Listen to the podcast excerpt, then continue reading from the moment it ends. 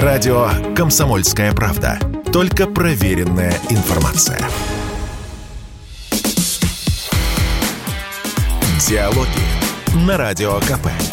Беседуем с теми, кому есть что сказать. Сама Мария Захарова, официальный представитель МИД РФ. Я летел на эту встречу из э, Белграда. Прямо сейчас была у меня посадка э, самолета, я поэтому уж извините, проговорился, потому что э, в общем-то, бессонная ночь. Но, надеюсь, у нас будет достаточно э, хороший горячий разговор. Почему? Потому что мы с вами расстались в декабре прошлого года. У нас был новогодний эфир, я помню. И тогда то, что произошло в феврале, марте и апреле, даже не догадывались, что будет. И я хотел э, проиллюстрировать вот эту мысль вашими же словами. Я вот хочу вас процитировать с самого начала. Знаете, всегда вспоминаю слова своей бабушки, сказали да. вы тогда. Живу она, ими, живу этими словами. Она прошла годы эвакуации, работала после учебы на военном заводе, делая снаряды практически по ночам. И она мне всегда говорила, ты знаешь, самое главное – это мир, состояние без войны. Я говорю, ну как же? Здоровье, благополучие, счастье. Она говорит, знаешь, это все либо наживное, либо то, что можно поправить так или иначе. А вот когда война, тогда все. Поэтому за мир будем бороться, сказали вы тогда в декабре. Да. И я думаю, что все, все вместе. Что случилось? Вы прочитали же, включая последнюю фразу «За мир будем бороться». Это борьба за мир, конечно. А как? Война шла в Донбассе. Она шла 8 лет. И а, меня поражает, как сейчас все делают вид, ну, я имею в виду не нас с вами, а многие на Западе делают вид, и многие представители нашего, я не знаю, я не называю это либерального крыла. Либеральное крыло – это конструктивно настроенные люди, которые исповедуют определенные принципы экономического развития, построения государства, политической системы. Это не либеральное крыло, это непонятные какие-то э, агенты влияния, э, что они не знали, не следили за ситуацией, были не в курсе. Я сейчас слышала, не включали телевизор, каются, что не включали телевизор и не знали э, о политической обстановке. Я хотела бы им напомнить, между прочим, всем взятым, что они, собственно говоря, и призывали не смотреть телевизор. Они призывали не смотреть телевизор. Они призывали не быть в курсе того, что происходит. Они издевались, плевались и смеялись. На Донбассе вы имеете виду? Конечно, не смотреть новости. 8 лет. Так. 8 лет, а это была доминирующая новость про расстрелы, про а, массовые захоронения, про то, как людей закапывали живьем в ямах, про то, про количество, между прочим, беженцев. 14 год, 14-15 год Россия приняла порядка миллиона беженцев, внутренне перемещенных лиц, просто людей, которые пришли на время, на месяц, на два, на три ну, вот это самая сейчас э, среда, которая, так сказать, в кавычках была в неведении. Ведь они же и отговаривали всех остальных от узнавания новостей на этот счет. Им было все равно. Но это, это показное, показное безразличие. И мне было на самом деле все равно. Они делали вид, что это пропаганда, что это все не так, что это неправда. На самом деле, как мы теперь понимаем, это было специально сделано, в том числе для того, чтобы допустим, какая-то часть нашей общественности не была в курсе, и уж тем более мировая общественность не была в курсе. Ну, это же, это же подлость великая, делать вид, что ты не понимаешь, что происходит на границах твоей страны. Я не могу понять, как можно а, быть, оставаться безразличным к судьбе, к боли, к трагедии а, народа, с которым тебя связывает ну, все это борьба за мир, по-вашему. А, нет, вот сейчас вот я сейчас хочу сказать, я, вот, я просто хочу эту мысль свою завершить. Угу. Я не понимаю, как можно оставаться было безучастными. Для меня это дико. Но вот раз они такие люди, они, наверное, могли оставаться безучастными к судьбе людей э, в Донбассе и так далее. Но я не могу другого понять вообще никак. Это же на границах твоей страны. Эти же люди приходят к тебе в страну.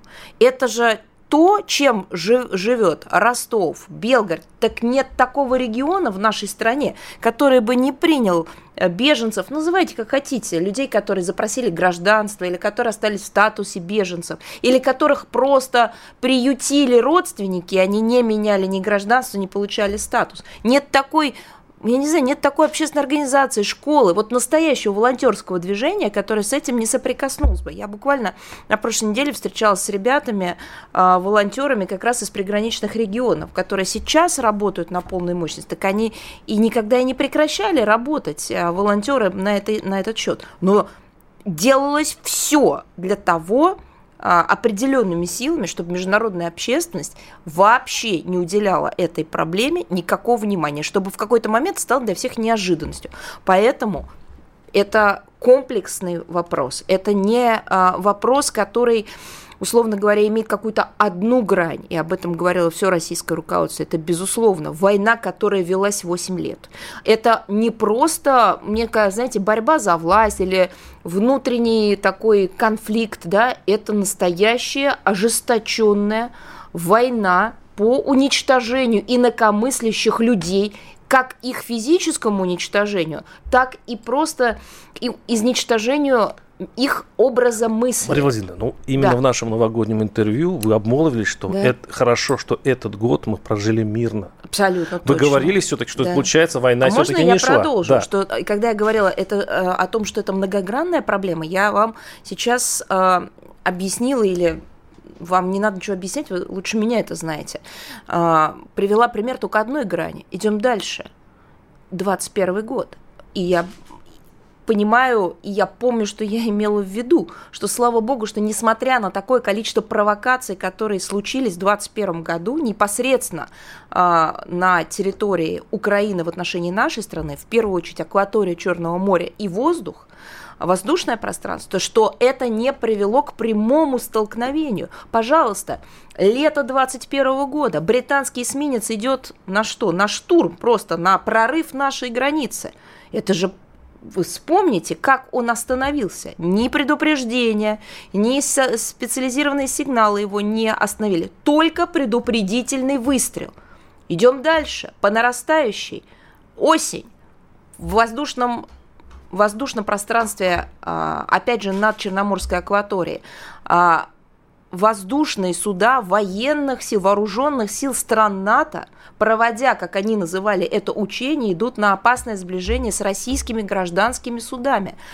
Пять случаев, один из них был с иностранным зарубежным гражданским э, самолетом. Сближение было 30-50 метров. Вы себе представляете, что такое там? Но это мир или война была все-таки тогда? Это вот вторая грань того, как балансировало все на... Вот просто ситуация балансировала. Следующее, следующий момент. За год только 21 как минимум 9 а, крупномасштабных военных учений на территории Украины натовских стран. Следующий момент – накачка оружием, которая шла по нарастающей. Ну и вы знаете, и, конечно, ну, наверное, так, такой страшной вишенкой на торте стало, безусловно, а, заявление киевского режима о том, что они готовы приступить к вопросу или в практическом плане о возобновлении обладания Украиной ядерным оружием. Когда я говорю возобновление, я имею в виду именно территорию Украины, да, потому что как государство они не обладали, они не были участником соответствующих, договоренностей, но при этом имеют технологии, учитывая, что у них атомные электростанции и так далее. Причем это было все сказано не дома, не в ходе какого-то вебинара, который является любимым жанром Зеленского и так далее, где можно было бы это списать на его странные состояния, это было сказано на международной площадке, центральной для Евроатлантики, Мюнхенская конференция о политике безопасности, где он об этом заявил в качестве президента перед людьми, которые представляют страны НАТО именно в контексте э, политики безопасности. Э, что, что нужно было еще? Ну и главный такой обобщающий фактор, может быть, он не главный с точки зрения геополитики, политики или в целом такого, знаете, экзистенциального вопроса, а просто это главное с точки зрения ситуации на Земле. Это обстрелы, которые начались в феврале а, по, опять же, нарастающей со стороны а, киевского режима прицельно тех территорий, по которым работали они 8 лет. А, ну, мне кажется, Минобороны об этом говорила достаточно много, и мы говорили, и так далее, и так далее. Все, тут уже тут безвариативно было. Это не могли, или это могли не замечать только те, кто это не хотел замечать. Ну и, конечно, я еще раз говорю, меня ну, я много что видела в мировой политике и, в, наверное, уже и внутренней разной степени э, падения морального, нравственного, какого хотите, э, и различные трактовки поведения. Ну, конечно, то, что сейчас э, вот начинается среди нашей некой либеральной общественности – как она себя называет, вот это посыпание головы пеплом, мы не знали, мы не видели, мы в этом каемся, как можно не знать? К тебе в страну пришло миллион человек. Миллион. Но мы тогда с вами тоже я... ничего не знали. И Нет, вы наверняка не знали, что я в феврале в случится. В Подмосковье, я не знаю, может быть, где-то, где они живут, где они живут, я не знаю, может быть, есть какие-то такие особые районы Подмосковья, э, ну, наверное, какие-то, может быть, там элитные районы, где действительно э, вот эти вот беженцы э, из Донбасса, вообще с территории Украины, ну, их, наверное, не видно, может быть, я не знаю, но я вот так сказать, езжу и в гости, и к родственникам по там, Ленинградскому шоссе, 40-50 километров от Москвы, кому я не приезжаю, то тут, то там небольшие участки, и там живут уже на ПМЖ, на постоянной основе люди, которые приехали, в частности, из различных регионов Донбасса и в целом Украины. Мария у нас со всего СНГ беженцы. У нас беженцы из, из Азербайджана, Нет, ну, Узбекистана, это, конечно... Таджикистана, Туркмении. У нас очень много беженцев. Нет, ну, Но наши это... войска не пересекают границы этих территорий и не наводят там э, такой Я, степени порядок. Ну, наверное, что-то пропустила. Да. Я, честно говоря, не помню, чтобы а, за, допустим, пару месяцев к нам откуда-то из какой-то страны, бывшей республики или просто суверенной страны, которая не была в составе Советского Союза, пришло миллион двести человек беженцев. Я, наверное, что-то пропустил. Я очень хорошо помню, как распадался Советский Союз, к сожалению, я это помню, или к счастью, а, не столько, так сказать, э, вот э, на практике, сколько потому что я очень много читала на этот счет. И по воспоминаниям людей, с которыми я этот вопрос обсуждала, те те, кто непосредственно был в гуще этих событий. Я очень хорошо помню события а, в Таджикистане. Я много что помню. И Нагорно-Карабахское урегулирование, которое сейчас превратилось в настоящее урегулирование, а многие годы это был кровавый конфликт. Я очень хорошо помню, опять же, по практике жизни, потому как приходили люди из Грузии, Абхазии и так далее. Я это все очень хорошо помню. Но это по количеству и по масштабу, я не говорю по степени, знаете, беды, вот по глубине драмы. Один человек, который потерял одного близкого человека, его трагедия, она несопоставима, или, ну, ее нельзя сопоставлять э, с трагедией другого человека, который потерял своего близкого, даже если это один человек. Но по количеству и по масштабу ну, это такого никогда не было. Чтобы миллион с лишним человек за несколько месяцев 14-15 год просто без всего, без а, какого-то скарба, без, ну просто сумка или ну, даже без чемодана, ну, сейчас, сумками при, сейчас это количество э, трех, трехкратно, по-моему, увеличено с помощью украинцев. Теперь разница, украинцы бегут. Разница-то в чем? В том, что все эти годы, все эти годы а, шла война там, настоящая война, но параллельно шли переговоры, гарантами которых и выступал коллективный Запад.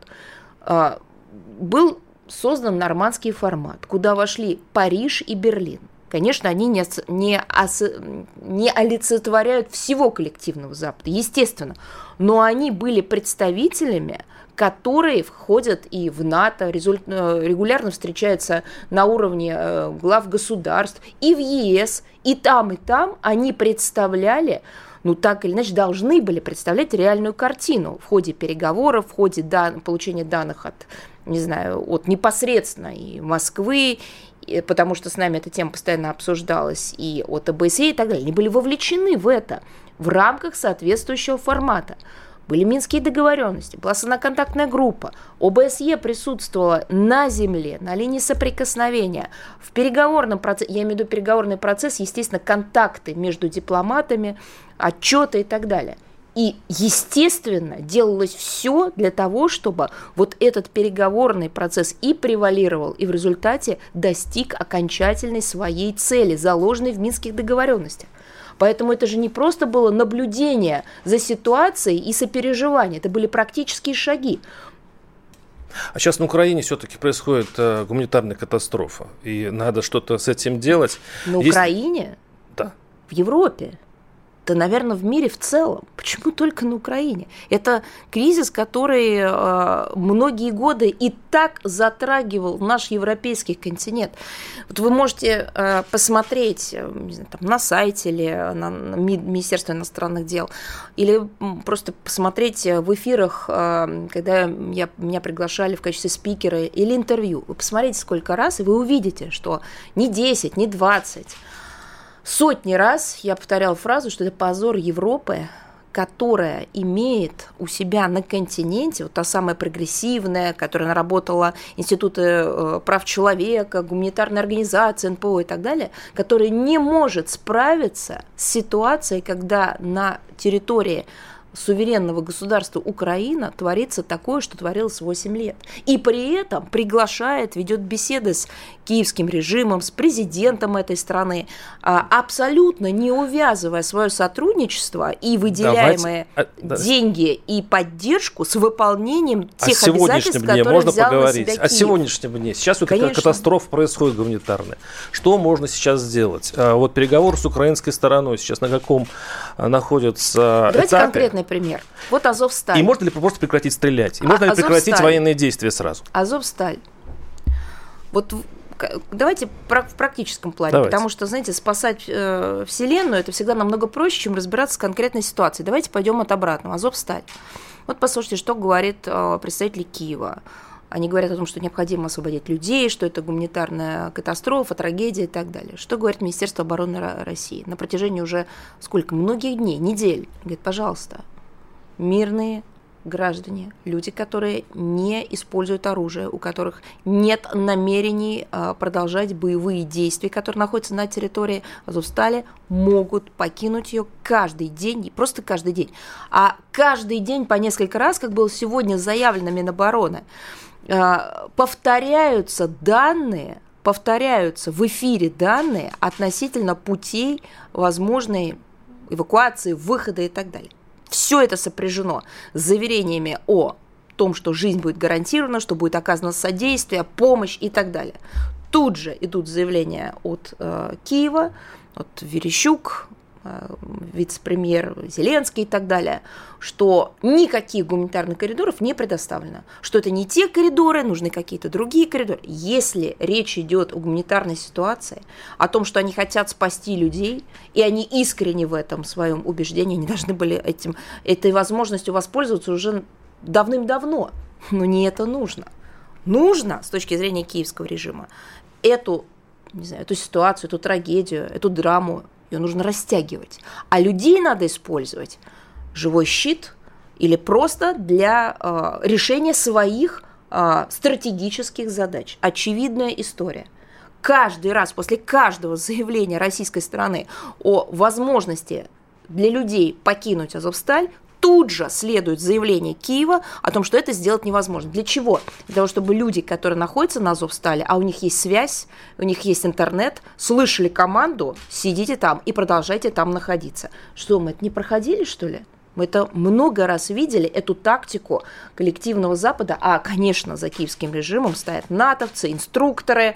А, ну, инструкторы, это мы так мягко говорим. На самом деле представители спецслужб, а, которые в большом количестве находятся на территории Украины – Иностранные руководители... Сирия, пожалуйста, вы посмотрите, Сирия то Сирия, же самое. Что? Она ну, та, та же самая тактика. Как только речь идет о мирных э, гражданских лицах, коллективный Запад это не видит. Ни США, ни гуманитарные организации и так далее. Как только э, блокировали боевиков, экстремистов, террористов, как только их блокировали, тут же начинались крики о предоставлении гуманитарных коридоров. Давайте, да, давайте... Целые лагеря беженцев в Сирии находились в состоянии колоссальной, ну не колоссальной, даже нельзя сказать, настоящей блокады, а, потому что западники не считали нужным а, каким-то образом разблокировать эту историю. Мария Владимировна, давайте вернемся в Украину. И э, я хотел спросить, вот сейчас многие руководители э, государств поочередно звонили, по крайней мере, Владимиру Путину, и просили э, о прекращении огня. Они просили остановить операцию. В каких условиях э, Россия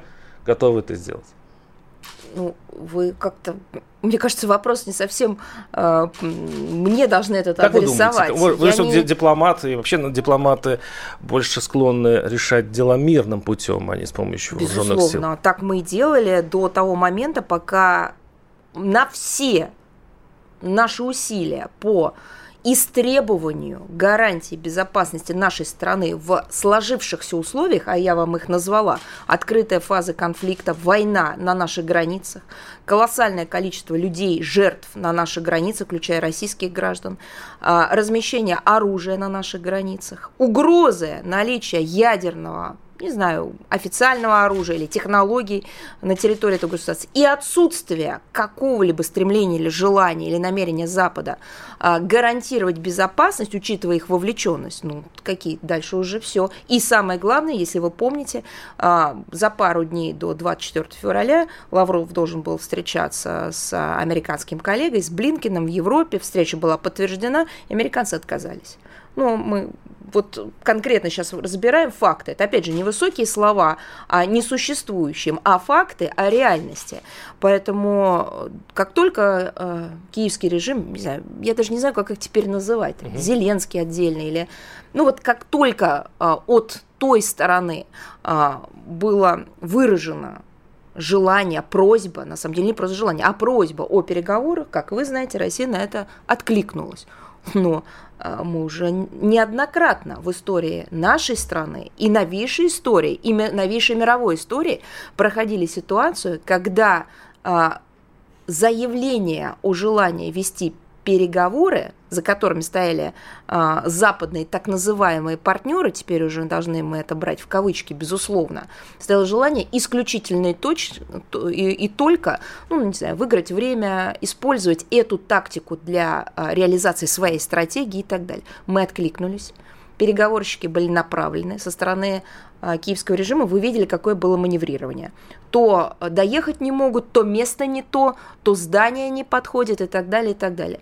Направляемые нами а, материалы к этим переговорам рассматривались на протяжении многих дней. Ну, мы все эти примеры приводили.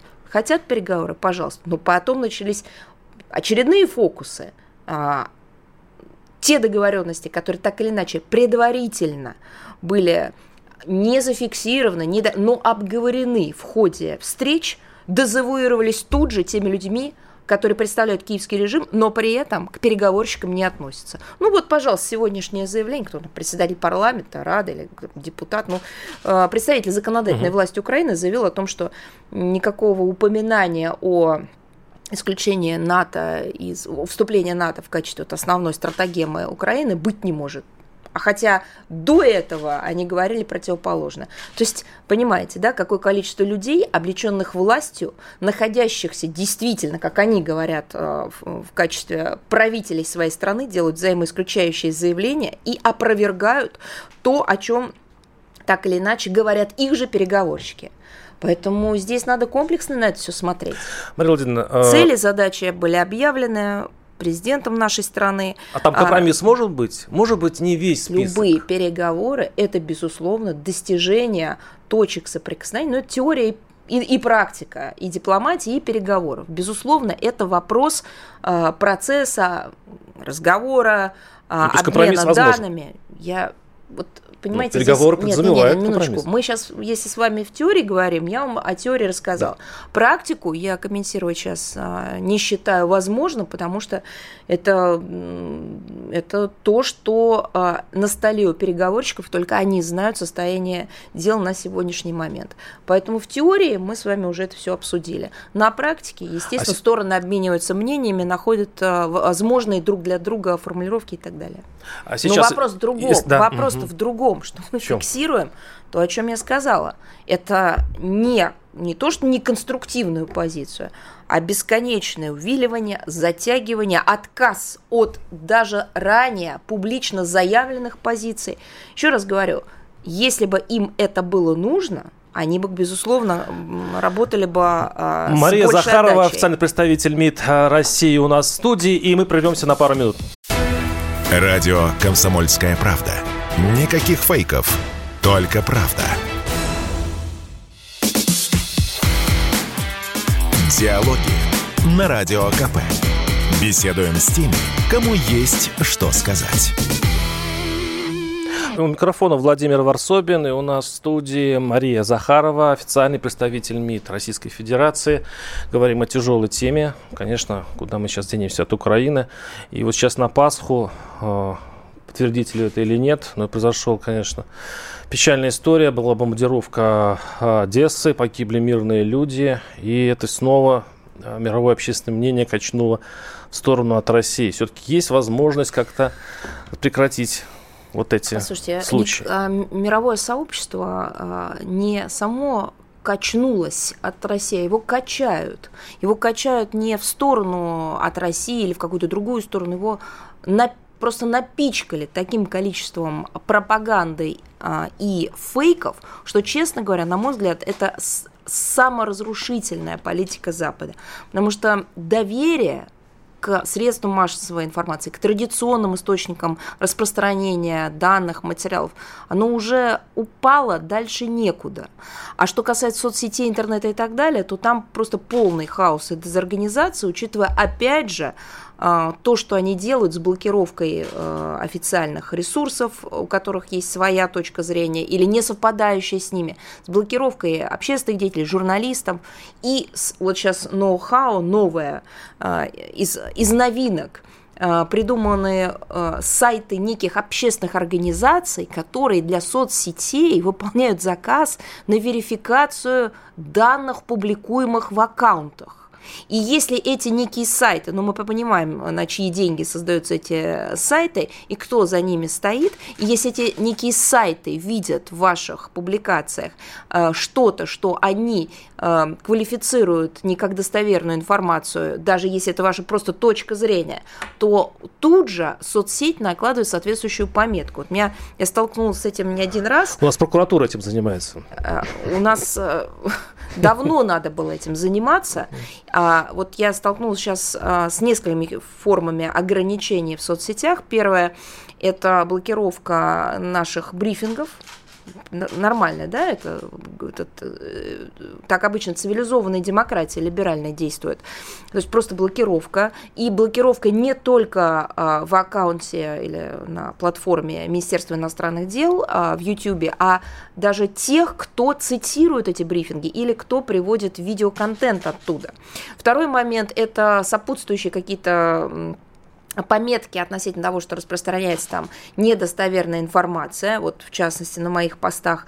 Причем самое смешное, что я давала просто две цитаты. Вы знаете, наверное, если вы читаете, Конечно. да, то, что я пишу, я, я просто иногда беру первоисточники и практически ничего не добавляю. Вот было две цитаты, Кулебы и Арестовича. Я просто дала две цитаты без какой-то фактуры. Вот это было признано а, вот этими верификационными организациями, структурами недостоверной информации. Но это уже маразм. А сейчас я увидела то, что меня поразило. Это уже не Оруэлл, это не Кавка, это какой-то новый уровень а, сумасшествия информационного. Значит, мой пост был помечен вот этой верификационной структурой как а, пост с отсутствующей субстанцией. Что это? Ну, давайте о, грустном, о прекращении огня все. Это вообще невозможно понять. Так я отвечаю на ваш вопрос, что а, за, зарубежное общественное мнение формируется под давлением пропагандистов, за которыми стоят специализированные структуры. Это не просто люди,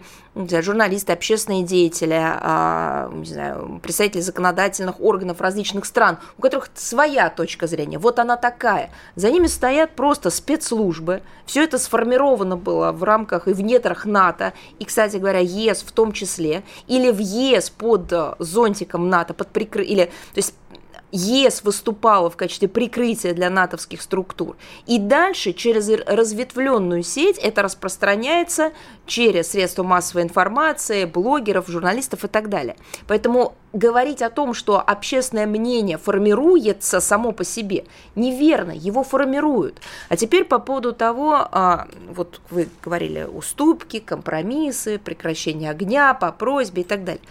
Но мы же видели, что сделали с Бучей. А что это? Это вам не показатель того, с какой идеологией а, мы сейчас столкнулись. Это ведь не идеология спасения жизни или, не знаю, знаю приветствования а, освобождения территории. Это психология и идеология использования любого гуманитарного жеста в качестве плацдарма для провокации Но люди даже гибнут, самых страшных. Люди гибнут ежедневно. Знаете, вчера я давала интервью, э, где-то планировали на полчаса, получилось практически час, итальянскому телевидению. И мне итальянский журналист опытный человек, не какой-то человек э, такой без бэкграунда, который мог потеряться вот в этой, э, так сказать, э, информационном э, тайфуне, а человек, который много лет, десятилетий даже работает в качестве журналиста, в том числе международник. Он мне задает вопрос. Вот вы, Москва, Россия, говорите о том, что в Буче была провокация. Ну разве может быть, это его вопрос итальянского журналиста, провокация таких масштабов? Я вот вовремя собралась, потому что я, в принципе, где-то вот практически до речи потеряла. Это мне говорит журналист, и я ему ответила именно такими словами, который представляет страну, от, которая отправила 3000 военнослужащих в Ирак – После провокации США с пробиркой Колина Паула, когда он доказывал в Совбезе, что это вот как раз и есть вещество оружие, оружие массового поражения. Вот масштаб был Но провокации. вы говорите не о людях, вы все время говорите не о людях. Я Я, говорю- все время пытаюсь Нет, вас минуточку. спросить, все-таки когда Владимир, уже можно э, э, все-таки иметь в виду, что гибнут ежедневно люди. Провокация – это же не просто для того, чтобы потом написать в учебнике истории, какие бывают провокации. Провокации касаются непосредственно ситуации на Земле и людей. Вот Конечно. та американская провокация, в которой и Италия была втянута, еще раз говорю, 3000 человек, только итальянцев там участвовали, она унесла жизни от сотен тысяч до миллиона только гражданских лиц в Ираке.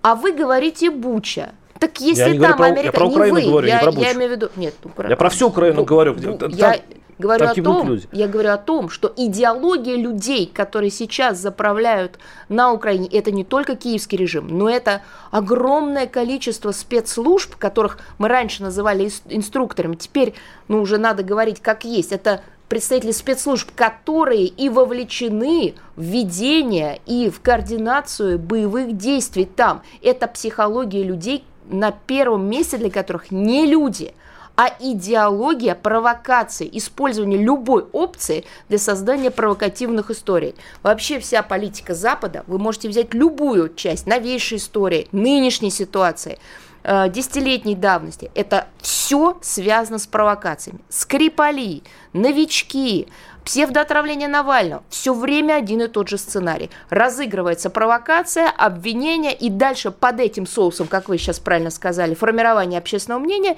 и проведение любых для себя решений. У них так это работает.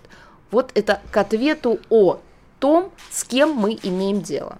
Мария Владимировна, ну хорошо, хорошо. Я просто пытаюсь задать этот вопрос, но у меня не получается. Пожалуйста. Это хитро-дипломатический Я вам помогу прием. задать вопрос. Давайте, вот, по- вот, давайте вот вместе. миллионы, миллионы беженцев Европы, миллионы беженцев. Гуманитарная катастрофа на лицо. Вы говорите о провокациях, провокациях, провокациях. Я же хочу понять, где эта линия, где этот компромисс, А, чтобы вот спасти, спасти Вот, жизни как можно больше количество людей. Я только об этом. Ваш вопрос тоже вчера был мне задан итальянским журналистом. Он сказал, как вот можно сделать, чтобы все закончилось? Да. Я сказала, а зачем ваши страны поставляют на Украину вооружение всех видов? А зачем ваши западные страны дают практически каждый день миллионы долларов и евро именно на цели и задачи поддержания вот этой вот экстремистской идеологии, не просто идеологии, а практической деятельности. Но ведь это же нескончаемый поток. Вы упомянули Одессу. Извините, пожалуйста, а удар был почему нанесен? вооруженными силами России. Это что, не знаю, ночной клуб, дискотека. Это склады вооружений, которое идет от натовских стран. И из этого вооружения, из этого оружия должны были убивать наших людей. Почему в жилой дом попала ракета? Вы меня хорошо слышите? Вы понимаете, что речь идет о боевых действиях? И что речь идет о том, что страну накачивали до этого, а теперь вот в пекло боевых действий поставляется вооружение всех видов. И на это, оказывается, Западу не жалко ничего, никаких средств. Вы сказали о э, миллионах э, мигрантов, беженцев, перемещенных лиц. Во-первых, еще раз, вот вы знаете, мне кажется, нам все-таки нужно а, начать учиться а, думать о нашей стране так же, как мы думаем о других странах. Я вам уже говорила, и вы же это знаете, что миллионы беженцев приходили к нам, и это не вызывало у нас вот такой истерики, как это сейчас вызывает у западного сообщества, которое не подвержено таким диким санкциям, которые они накладывают на нас. Это во-первых. Во-вторых, простите, вы посмотрите, как они, ну просто, я не знаю, как это сказать, а, не знаю, как они скупы на поддержку беженцев на своей территории, и при этом они не скупятся на миллионы и сотни миллионов на вооружение Украины. Вот вам ответ об истинности помыслов и реальной политики, которую сейчас Запад проводит. Если бы они считали, что жизни людей на первом месте – мы не будем сейчас долго говорить, мы об этом говорили первую часть программы. Они бы делали все 8 лет для того, чтобы остановить кровопролитие. Они это не сделали. Если они сейчас, уже после этой фазы, а, считали бы, что жизни на первом месте, они бы первое сделали все для того, чтобы побудить Киев к переговору. Ну, это логично, это, это не просто теория и практика, это первое и единственное, что они бы сделали. И второе, они не поставляли бы вооружение. Они делают все наоборот. Они поставляют вооружение и на это тратят огромные средства, несмотря на собственные внутренние кризисы. И второе, они ничего не говорят о переговорном процессе, побуждая Киев. Или, может быть, я ошибаюсь. А может случиться... При, приведите да. мне пример заявления, не знаю, Блинкина, Нуланд, Псаки. Ну, про Байдена сейчас не будем, наверное, да, там, с заявлениями все не так просто. А, кого-нибудь, Нэнси Пелоси, которая бы призывала Киев а, ну, побуждала, мотивировала к переговорам. Да нет, конечно. Может быть, Брюссель, может быть, Барель. Нет. Что заявил Барель неделю назад? Что ситуация должна разрешиться на поле боя – это говорит представитель Евросоюза, который отвечает не за оборонную политику, не за наступательную политику, а за дипломатию. А это и не он говорит, потому что он это и не говорил, а написал. И не он, а за него. А кто? Сомнений нет, что за этим стоят а, Штаты и натовские структуры, которые просто принесли текст, который был опубликован у него там в блоге, в колонке и так далее, в соцсетях. Неоднозначность слов э, наших представителей, нашей власти побудила в интернет-сети большую дискуссию. Многие уже склоняются к такой мысли, что Украина просто перестанет существовать как таковая. Можете mm. прийти... Это сейчас у них такая мысль появилась, да? В, в соцсетях много Только мыслей сейчас только в 2022 Это возможно году. в э, э, спецоперации потери суверенитета Украины как таковой? Ну это вот удивительно. Знаете, как бы вот глаза только что открылись. Так мы все это время говорили, что для того, чтобы ровно этой фразой, которую я сейчас повторю, это можно проверить, я могу вам направить десятки материалов на этот счет, что если Украина, киевский режим, э, украинские политики, и, кстати говоря, то же самое международное сообщество, которое э, воодушевляло э, украинских политических деятелей на все вот эти свершения, если они хотят видеть Украину целостной, то надо выполнить минские договоренности, а невыполнение минских договоренностей приведет к обратному – и сейчас вдруг все заботились, а останется ли Украина целостной? Так мы 8 лет об этом говорили. Так, Сделайте что-то, чтобы минские договоренности Я были понимаю, выполнены. Шанс был у киевского режима на то, чтобы эту а, вот на этот вопрос дать утвердительный а ответ. А сейчас есть? Я с точки зрения переговорного процесса по минским договоренностям этого шанса уже нет достаточно давно, учитывая, что они сами заявили о том, что выполнять их не считают возможными, что они устарели и так далее. Поэтому здесь э, я напомню, наверное, ну вы же опять же знаете, а, ну, мне просто неудобно говорить банальности, потому что вроде как бы мы с вами А мне неудобно сейчас, говорить о том, сейчас... что мы отказываем в существовании возможности, так мы существования ДНР, целой страны. ЛНР. Владимир, мы признали ДНР и ЛНР. О чем вы говорите? Вы говорите о целостности Украины э, на Нет, какой, существовании. На я я уже не, не о целостности, я о существовании говорю. А ну это, знаете, как к этнографам, я думаю. Я понял. Мы все-таки говорим о реальности. И еще раз, такое количество усилий, которое было приложено Москвой, а, руководством нашей страны, дипломатами, а, политиками, кстати говоря, законодателями и журналистами к привлечению внимания мировой, мировой общественности для того, чтобы дать Украине шанс на целостность и будущее в тех границах, в которых она была после 2014 года, я не припомню, чтобы вот столько и так активно об этом говорить. Но было сделано мировым сообществом ровно противоположное. Игнорирование реальности, абсолютно точно. Вот мне кажется, даже лучшей формулировки нет. Игнорирование реальности и побуждение всего к продолжению затяжной фазы и открытой фазы противостояния. Как заметил Песков, э, российская армия понесла тяжелые потери. И э, вопрос, когда состоится вторая все-таки встреча Лаврова и Кулебы, Турция выразила готовность снова принять дипломатов в Стамбуле или в Анталии. Идея мирных переговоров больше не актуальна или она актуальна все еще? Э, переговорные команды с той и с другой стороны существуют. Они были сформированы, встречались неоднократно и лично, и в ВКС. Поэтому там процесс э, он не закончился. Идет Что касается других форматов, на данный момент у меня информации об этом нет.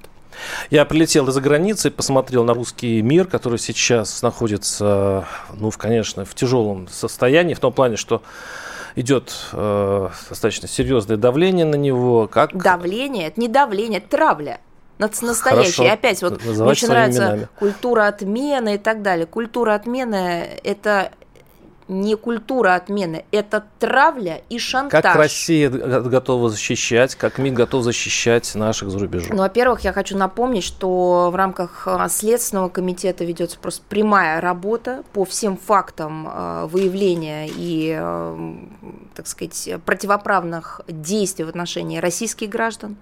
Там собирается информация, посмотрите на заявление и Светланы Петренко, и руководство Следственного комитета. Во-вторых, наше посольство оказывается оказывают э, необходимую помощь и на месте, и с адвокатами, и с конкретными жизненными, жизненной ситуацией у наших соотечественников. Но я хотела бы обратить внимание, что одна из задач вот сейчас э, той самой, самой, наверное, массовой высылки российских дипломатов, опять же, с, э, со стороны или с точки зрения коллективного Запада, и есть невозможность осуществления загранучреждениями России своих прямых обязанностей. У нас просто многие посольства, многие точки точки обескровлены. По 45, а, по 30, а, по 50 человек высылают. А, это кто? Это те самые сотрудники, которые помогают людям, помогают оформлять документы, угу. паспорта, свидетельства о рождении, утерянные документы восстанавливают, поддерживают соотечественников и так далее, и так далее. А теперь же был, э, новая была проблема, которая возникла, это как раз э, беженцы, которые пришли на территорию стран Евросоюза с территории Украины, не по своей воле, они хотели искренне и делали все возможное, чтобы попасть на территорию России через а, восток и юго-восток, но вооруженные силы Украины, как вы, наверное, знаете, не будете это отрицать, просто их не пускали туда. Соответственно, они были вынуждены идти через Львов, через Польшу, оказавшись а, в Польше или в других странах, например, Прибалтике, они а, пытались и пытаются обратно вернуться на территорию России. Ну, не обратно на территорию России, но э, пытаются все-таки добраться до России. У кого родственники, у кого друзья, кто просто скромно связан у кого есть возможность на работу устроиться и так далее, кто вообще себе не мыслит пребывание вне, вне России и не хочет. Но это же просто изуверство, то, что делается. Какие я... жалобы идут сейчас от Вы знаете, я много что слышала, и э, вот факты травли, и э, касается это и детей, школ, студентов, э, исключения из вузов, э, какие-то, знаете, вот такие, если на Украине привязывают к столбам изолентой, да, людей, раздевая до гола, то э, на территории стран ЕС то же самое происходит в таком морально-этическом плане. То есть просто людей подвергают такому психологическому насилию. Э, я много что видела и слышала, и мы еще раз говорю, фиксируем эти все факты, оказываем помощь. Но что для меня было ну, наверное, действительно таким шокирующим, потому что такие вещи мы знали, видели, проходили на других ситуациях а, в этих же странах, потому что, как вы сказали, то, что они называют культура отмены, на самом деле травлен, там распространена по поводу и без повода. Но то, что я действительно видела в первый раз, это меня действительно поразило. А, граждане а, Украины, которые пересекли украино-польскую границу в районе Львова, а, у них не было э, загран-документов никаких, только внутренние украинские документы. И польские пограничники их пускали э, просто фотографируя на мобильные телефоны эти внутриукраинские документы и пропускали к себе на территорию страны. После того, как человек там оказывался, он на следующий день планировал покинуть территорию Польши и там, через Калининград, через Белоруссию добраться до Российской Федерации. Вы знаете, что эти же самые польские пограничники, ну, я имею в виду не персонально эти же, но представители одной и той же службы а, говорили им, а где ваши заграничные документы? Где ваши загранпаспорта или те, э, так сказать, свидетельства, которые позволяли бы нам, польским пограничникам, сделать вывод о том, кто вы есть? Это же изуверство, это же издевательство в прямом смысле этого слова. В общем, и с этими ситуациями разбирались, э, помогали добраться, помогали, в частности, наше посольство в Варшаве, наше генконство до их закрытия, я имею в виду закрытия, до э, высылки оттуда людей, работали просто на полную мощность, но это то, что как раз коллективный Запад, наверное, больше всего и раздражало. Мария Владимировна, э, вопрос о будущем. Как вы думаете, после того, что сейчас происходит, еще будет происходить, как э, отношения России, русских и украинцев, России и Украины вы прогнозируете на ближайшие, я даже сказал бы, десятилетия? Я, знаете, не сочтите это за дипломатический уход от ответа, я скажу две вещи, которые являются принципиально важными. Безусловно, сейчас все внимание уделено ситуации на Земле, да, тому, что происходит. А второй момент, вот нужно прекращать а, совершать ошибку, которую совершает коллективный Запад и Украина под его воздействием все эти годы, говоря о будущем, не знать прошлого. Это, собственно, то, что привело к этой трагедии. Непонимание истории, незнание и просто нежелание знать и воспринимать факты куда как проще снести памятники, переписать таблички, облить краской и так далее, и сделать вид, что истории не было. Без этого будущее будет напоминать вот такими уроками.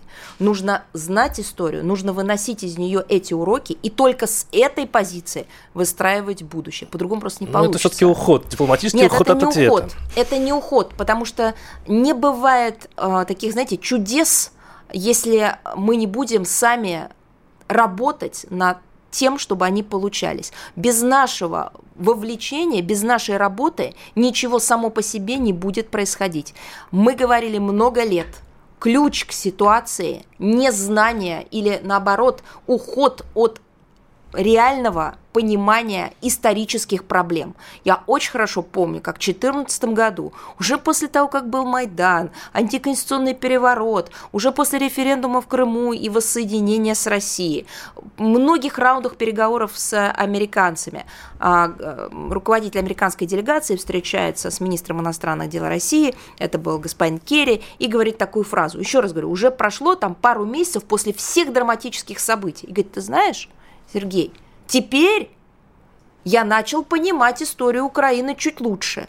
Подождите, если вы, вспомним Экзюпери, приручаете кого-то, так вы несете ответственность. Так если вы вовлекали Украину в это, в это самое светлое будущее, которое вы видели за украинский народ, так вы должны были бы хотя бы озаботиться знанием ее прошлого – но здесь возникает другой вопрос. Может быть, они действительно очень хорошо знали это прошлое, и именно исходя из этого прошлого и выстраивали свою политику, которая оказалась разрушительной. Но тогда это уже, знаете, за гранью а какой-то А можно ли вершить добро все-таки насилием? Можно ли идти к чему-то хорошему с помощью вынужденного зла? Ну, это, знаете, как, мне кажется, лучше, кстати говоря, созвучно слово и операции, нету примера с врачом. Есть те виды болезней и заболеваний, которые можно лечить только уже вот таким операционным методом вот это достойный ответ, он понятный ответ. Понять. Я имею в виду достойный с точки зрения его а, доступности. И у, последний вопрос. Мы пережили а, ковид а, и ждали, когда он закончится. Примерно когда закончится вот эта история, которая нас тоже мучает? Примерно. Я ну, сказала условия, вы меня просили, условия. я сказала прекращение поставок вооружений, прекращение спонсирования а, этого со когда стороны Запада случится? и мотивирование киевского режима к переговорам. Дай у них Бог, был чтобы... шанс 8 лет за заставить киевский режим выполнить Минские Ну дай бог, чтобы мы пришли Они к миру. С нами была Мария упустили. Захарова, официальный представитель МИДа Российской Федерации, Владимир Варсовин. Спасибо вам огромное, что пришли. Вам спасибо. Диалоги на Радио КП. Беседуем с теми, кому есть что сказать. Если тебя спросят, что слушаешь, ответь уверенно. Радио «Комсомольская правда». Ведь Радио КП – это эксклюзивы, о которых будет говорить вся страна.